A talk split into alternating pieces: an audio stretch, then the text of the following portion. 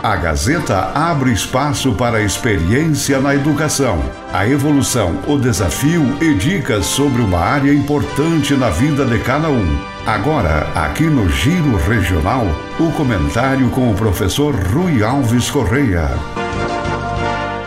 Bom dia, Laerson. Bom dia, ouvintes do Giro Regional da Rádio Gazeta FM de Sobradinho, Rio Grande do Sul. Após tentar levar algumas informações do porquê, quando, quanto e como estudar, hoje queremos abordar os questionamentos que surgiram por parte dos alunos. Como eu posso ser mais inteligente? Preocupação esta que também é dos pais, que perguntam como posso aumentar a inteligência de meu filho? E há também professores que se questionaram: eu posso aumentar a inteligência de meus alunos? Sobre as perguntas realizadas, podemos dizer que, para os alunos, durante muito tempo eles acreditaram que, e a sociedade como um todo, acreditou-se que a inteligência fosse só uma característica inata, genética.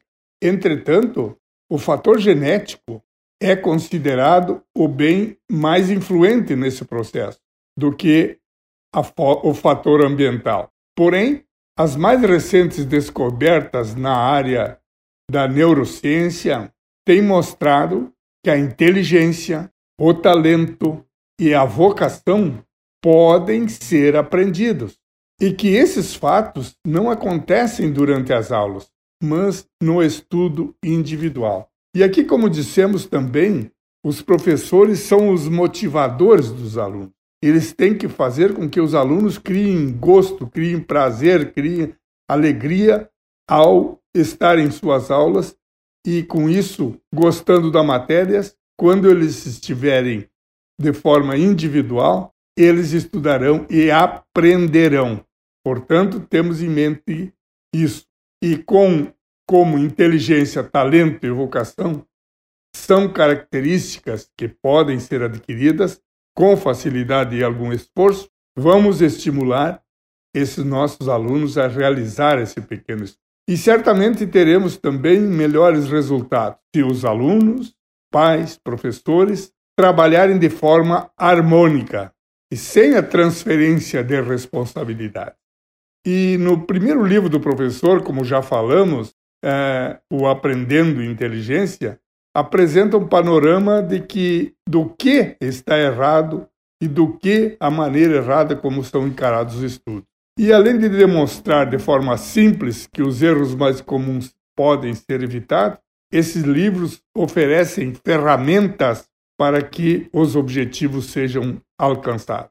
E as, as ótimas dicas que o professor Pio oferece quando absorvida da forma correta, ela vai resultar num grande benefício aos alunos, escola, professores e pais.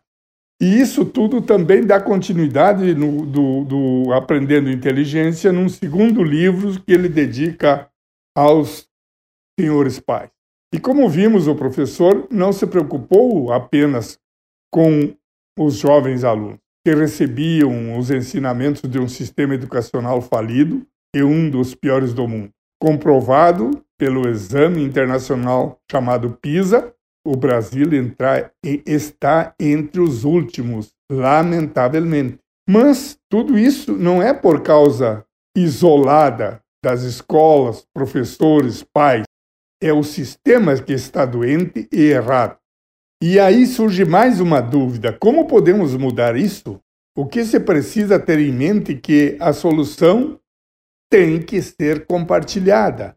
Tem que haver um maior interesse das famílias pela escola dos filhos, discutir o que está sendo passado a seus filhos, trocar ideia com os professores, com a direção da escola, com os responsáveis de uma forma geral pelo ensino. Porque hoje se nota muito uma atitude quase que de terceirização da paternidade, transferindo responsabilidades para a escola ou para qualquer outro, por professores, e não, ninguém assumindo isoladamente essa situação. E é preciso que se discuta de forma responsável em conjunto. Isoladamente nós não, não vamos resolver isso.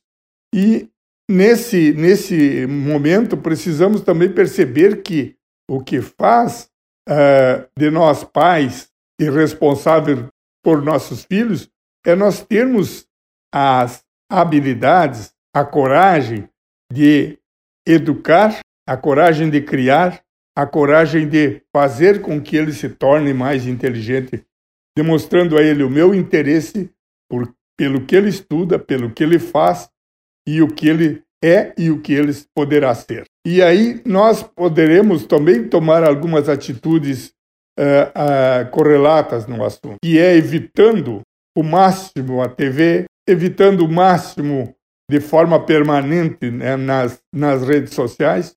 Tudo isso tem o lado bom e o lado ruim. E se nós estivermos juntos, nós estivermos somando com professores e diretores a ação com nossos filhos, o resultado, por, por certo, será muito interessante. E nós teremos a alegria de ver que esses agentes do sistema que está doente, que são os alunos, famílias e professores, estão encontrando uma forma, um jeito um, de, de, de trabalhar com esses jovens de forma harmônica e correta, para que eles possam se tornar o fruto correto desse sistema.